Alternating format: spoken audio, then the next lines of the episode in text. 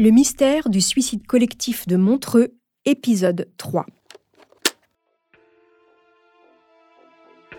Le suicide, mais c'est la force de ceux qui n'en ont plus, c'est l'espoir de ceux qui ne croient plus, c'est le sublime courage des vaincus.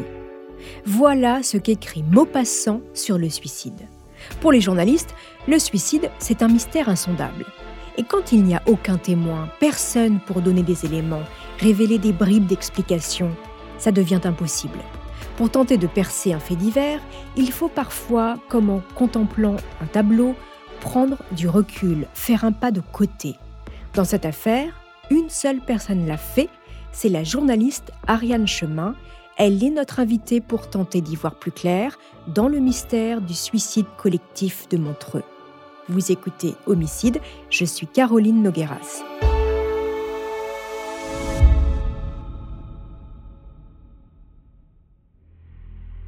Si le présent ne nous permet pas de comprendre ce qui se passe, il faut parfois remonter le temps, parce que, comme le dit l'historien Henri Rousseau, il y a des passés qui ne passent pas. Féraoun, quand elle voit ce patronyme sur les premiers articles de journaux, Ariane Chemin, grand reporter au monde, sait qu'elle doit suivre ce chemin. Un chemin qui va l'emmener au-delà de la Méditerranée.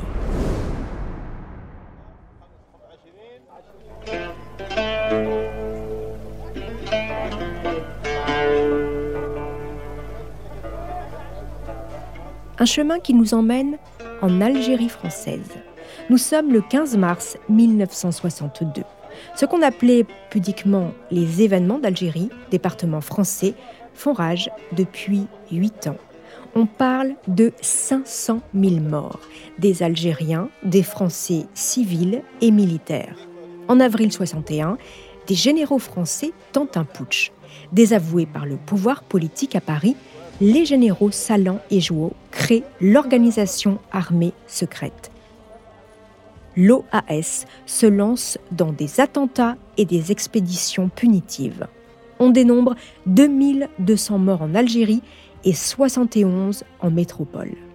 Pour les Français, la partie est perdue. C'est une question d'heure. Ce 15 mars 62, alors que les autorités discutent d'un cessez-le-feu à Évian, 18 inspecteurs des centres sociaux et éducatifs se sont retrouvés au centre de Château-Royal, dans la banlieue d'Alger. Les centres sociaux et éducatifs ont été fondés dans les années 50 par Germaine Tillon. Ce nom ne vous dit peut-être rien, mais c'est une anthropologue, chercheuse au CNRS et grande figure de la résistance pendant l'occupation nazie. Les centres qu'elle a mis sur pied dix ans auparavant ont pour rôle de favoriser la scolarisation des enfants indigènes, de fournir à tous les enfants un enseignement en arabe et en français. 15 mars 1962, il est 10h45. C'est un commando de l'OAS qui pénètre dans la salle de réunion. Ils choisissent six hommes, les font sortir, les alignent contre un mur de la cour et... Maxime Marchand, Marcel Basset, Robert Aymar, Salah Ould Aoudia, Ali Amouten et Mouloud Feraoun s'écroulent exécutés. Cet attentat marquera profondément les Algériens. Trois jours plus tard, le 18 mars, les deux parties signent les accords d'Évian qui aboutissent à la fin de la guerre, comme nous le rappelle cet extrait du documentaire La guerre d'Algérie, 60 ans après. Le cessez-le-feu est signé le 18 et entre en vigueur le 19 mars 1962 à midi. Au même moment, les six corps des victimes de l'attentat de Château-Royal sont inhumés. Parmi les morts, il y a donc Mouloud Feraoun, le grand-père paternel des jumelles de Montreux. Laissez-moi vous parler de cet homme. Il est né le 8 mars 1913 à Tizi Ibel, un village de Grande Kabylie. Ses parents sont des paysans pauvres qui ont eu huit enfants. Mouloud est le troisième et le premier fils. Élève brillant, il décroche une bourse à l'école primaire supérieure de Tizi Ouzou. En 1932, il entre à l'école normale de Bouzaria. Trois ans plus tard, il devient instituteur à Tizi Ibel. Il se marie avec une cousine, Debia. Ensemble, ils auront sept enfants. Mouloud Feraoun est instituteur, mais à ses heures perdues, il écrit. En 1939, il commence l'écriture d'un premier ouvrage, Le Fils du pauvre, qui est publié 11 ans plus tard. Ce roman autobiographique raconte la vie de son père, qui a quitté son village pour aller travailler dans les mines du nord de la France pour compenser la pénurie de main-d'œuvre masculine partie se battre dans les tranchées. Le fils du pauvre est salué par la critique. Il décroche même le grand prix de la ville d'Alger. La notoriété de Pharaon grandit au même rythme que les velléités indépendantistes de l'Algérie, colonie française. Il entretient une correspondance avec Albert Camus. L'auteur du livre L'étranger meurt tragiquement dans un accident de voiture en 1960. Écoutez ce qu'en dit alors Mouloud Feraoun dans sa seule interview télévisée. Faut dire que Camus était algérien presque au sens physique du mot. Il dit bien que, à propos des événements d'Algérie, il dit j'ai mal à l'Algérie comme d'autres ont mal au poumon. Nous le considérons comme une gloire algérienne. Et le fait pour lui précisément qu'il se soit cantonné dans ce silence, et pour ce qui nous concerne, je crois que c'est une, une marque de, de sympathie, sinon plus, pour nous. Ariane Chemin, bonjour. Bonjour. Merci d'être avec euh, moi en studio. Euh, merci car euh, vous acceptez très peu de participer à des reportages documentaires et autres sur cette affaire. Et nous sommes ravis de vous avoir aujourd'hui en studio pour parler de cette affaire. Vous êtes grand reporter au monde. Vous racontez ce destin brisé de Mouloud Feraoun dans votre livre Ne réveille pas les enfants, paru aux éditions du sous-sol. Alors en enquêtant sur le drame de Montreux, vous êtes la à remonter la piste de cet illustre grand-père Pharaon et sa vie tragique. Avant de parler de ce personnage, Ariane, euh, pourquoi vous décidez de vous intéresser à cette affaire? Peut-être à cause de Mouloud Feraoun, justement. En fait, je prends l'affaire à l'envers. C'est-à-dire que je, ne vais pas à Montreux et je me plonge dans tous les livres de Mouloud Feraoun, que, je vais être franche, je n'avais pas lu, mais dont j'avais entendu parler. Euh, au croisement d'une enquête, je me souviens, sur euh, Patrick Buisson, puisque c'était le conseiller de Nicolas Sarkozy, le chef de file de la droite identitaire, l'ancien rédacteur en chef de Minute.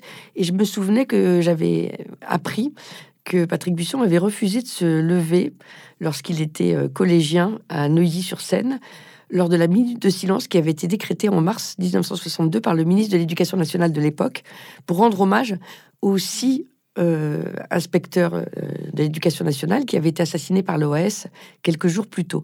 Donc ce nom de Mouloud Feraoun, je le connaissais. Je savais aussi que c'était l'idole de quelques amis que j'ai d'origine algérienne qui me parlaient du fils du pauvre, mais je ne l'avais pas lu, à mhm. vrai dire. Et comme vous l'avez sans doute raconté lors des épisodes précédents, on sait très très peu de choses de ces deux petites filles, de ces deux jumelles de 40 ans.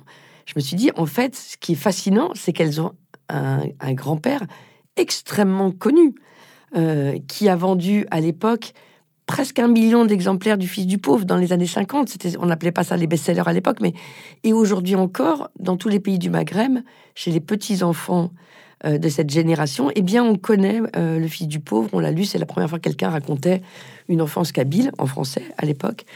Et, et ça m'a fasciné en fait que la police suisse n'en fasse aucun cas et que d'ailleurs la presse française non plus, comme si il y avait une part de l'inconscient français qui parlait. C'est-à-dire que je pense que si elles avaient été les petites filles d'Albert Camus, tout le monde se serait précipité sur cette ascendance glorieuse. Et parce qu'elles sont les petites filles d'un écrivain algérien et qu'il y a toujours dans la société française une part de déni, en tout cas on veut cacher, mhm. on n'a pas assez exploré la guerre d'Algérie, eh bien ça m'a semblé participer aussi de ce déni français. Alors justement, euh, vous remontez cette piste algérienne et euh, vous parlez de, dans, votre livre Ne raillez pas les enfants, vous parlez longuement de ce personnage, Mouloud Feraoum, un, homme plongé dans les livres, une figure héroïque, vous l'avez dit, de l'Algérie, euh, pas encore indépendante, et méconnue en France. Qu'est-ce que vous découvrez de ce personnage? D'abord, c'est un personnage très attachant. Euh, donc, j'ai aimé le découvrir. J'ai particulièrement aimé d'ailleurs son journal 1954-1962 qui s'interrompt brutalement la veille de son assassinat. Et donc, j'ai aimé en fait dans ce journal euh, son sens du détail et, et cette franchise qu'il a eue de raconter qu'il avait peur. Mouloud Feraoun est un homme traqué. Il dit qu'il a peur, mais ce n'est pas de la paranoïa. Il a raison d'avoir peur puisqu'il meurt assassiné.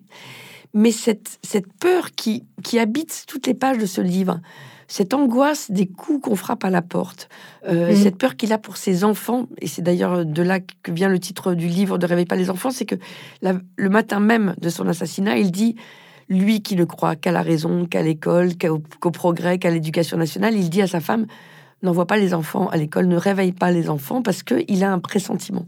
Et c'est ça qui m'a fasciné évidemment dans la lecture de ce livre. Avant de poursuivre cet épisode, une petite pause pour donner la parole à notre partenaire, sans qui ce podcast ne pourrait exister. Restez avec moi, on se retrouve juste après.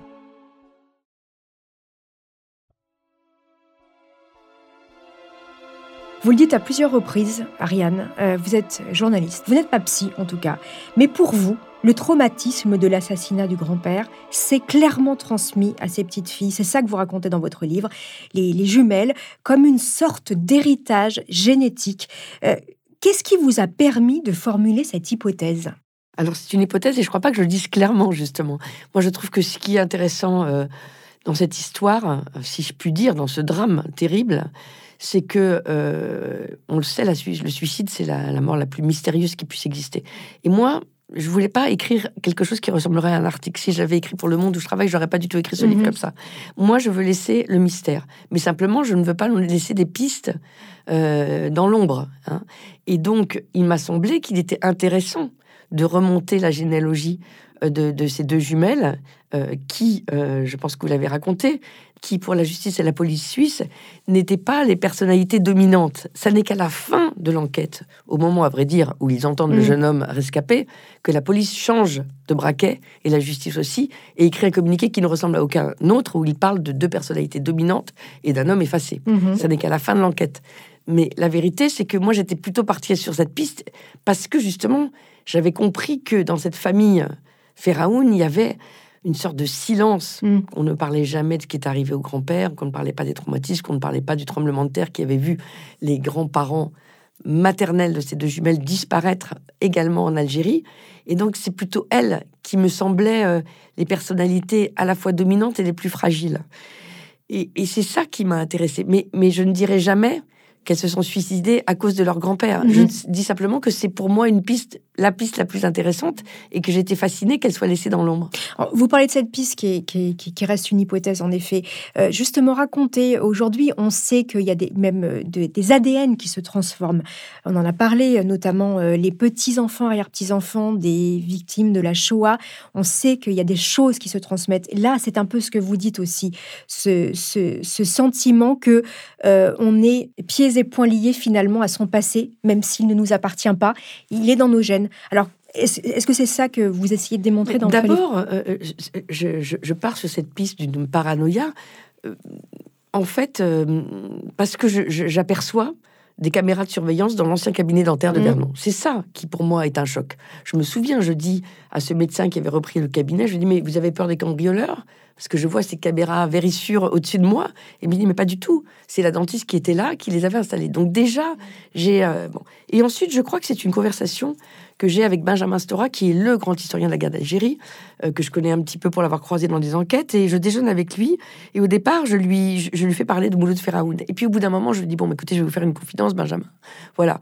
En fait, je suis en train de de m'intéresser à cette histoire tragique dont vous n'avez sans doute pas entendu parler, qui s'est passée euh, en, 2022 à Montreux. Et il m'interrompt et il dit mais, mais enfin vous plaisantez, évidemment que je sais de quoi vous parlez. Quand j'ai lu ça dans la presse, je me suis tout de suite dit encore une histoire de transmission mmh. ratée. Et c'est ça qui m'autorise d'une certaine manière à creuser cette piste, effectivement, je prends rendez-vous avec un psychiatre à l'hôpital Paul Brousse et je lui demande, mais est-ce que les paranoïas peuvent se transmettre? Et d'ailleurs, la paranoïa, je ne suis pas médecin, donc c'est un mot que je mets, mais c'est un mot euh, euh, grand public. Et il me dit, oui, on, peut hériter de paranoïa, c'est documenté même si ce n'est pas établi, et surtout, il m'explique que la paranoïa, elle peut être évidemment transmissible, elle est contagieuse, y compris dans une cellule familiale. Il me dit le plus grand paranoïaque, je me souviens, c'est le gourou d'une secte. Et dans une, dans une famille, ça peut être une personnalité dominante. Et là, évidemment, ça m'éclaire. Et donc, je me dis, mais si au fond, est-ce que euh, il n'y aurait pas dans la souffrance des décès de jumelles quelque chose qui vient d'un traumatisme transgénérationnel et jamais au fond exprimé dans cette famille Mm. où c'était caché? Bien sûr. C'était pas vraiment caché, mais c'était Mais elle connaissait, dit. elle connaissait l'histoire de leur grand-père, ces deux jumelles? Bien sûr. Elle, commençait l'histoire, elle connaissait l'histoire de leur grand-père. Et d'ailleurs, euh, je raconte qu'elle qu'elle en parle à un voisin à Montreux. Elle disait c'était un roi, un prince. Euh, elle la connaissait bien, bien sûr, parce que euh, ne serait-ce que parce qu'il était régulièrement commémoré. Il y a tous les ans une cérémonie à date anniversaire de son assassinat dans les locaux de l'éducation nationale, faite par le ministre de l'éducation nationale. Bien sûr qu'elle la connaisse. Mais je pense que dans la famille, on n'en parle pas. Bien sûr. En, en- en l'occurrence, à ce moment-là, on pense plutôt à une piste survivaliste, hein, que- quelque chose de, sectaire, euh, peut-être plus dans l'air du temps, euh, l'air du temps de, la Covid, on s'en rappelle. Pour vous, pourquoi Euh, Comment vous, vous expliquez qu'on on parte plus sur cette piste-là? Est-ce qu'elle est plus séduisante à ce moment-là? En tout cas, elle raconterait euh, l'époque. Et c'est vrai qu'un fait divers, il est intéressant s'il raconte l'époque. Donc c'est vrai qu'au départ, moi aussi, je me suis dit, mais c'est peut-être un fait divers de l'ère du Covid. Euh, et en fait, euh, certainement, la paranoïa a été accentuée par le confinement, etc. Mais on voit bien que c'est à partir de 2016, quand les deux jumelles se séparent, que tout part en vrille. Hmm. Ah oui, vous, vous, vous, vous parlez de la séparation, qui les Ah, je met, pense euh, que qui les la met à séparation mal est les primordiale. Ouais. Elles étaient des vraies jumelles, elles étaient liées. L'une d'elles divorce parce qu'elle peut pas vivre sans sa sœur. D'ailleurs, le mari de cette euh, jumelle qui divorce le dit très gentiment. Il dit, euh, voilà, elle pouvait pas vivre sans sa sœur. Et je pense que c'est un, c'est une étape plus davantage que le Covid. L'assassinat de Mouloud Feraoun, ce grand-père que les jumelles n'ont jamais connu, peut-il expliquer en partie le suicide collectif presque six décennies plus tard? C'est ce que nous verrons avec vous, Ariane Chemin, dans le dernier épisode de cette série. En attendant, chers auditeurs, n'hésitez pas à nous laisser des commentaires et des étoiles sur vos applis de podcast préférés.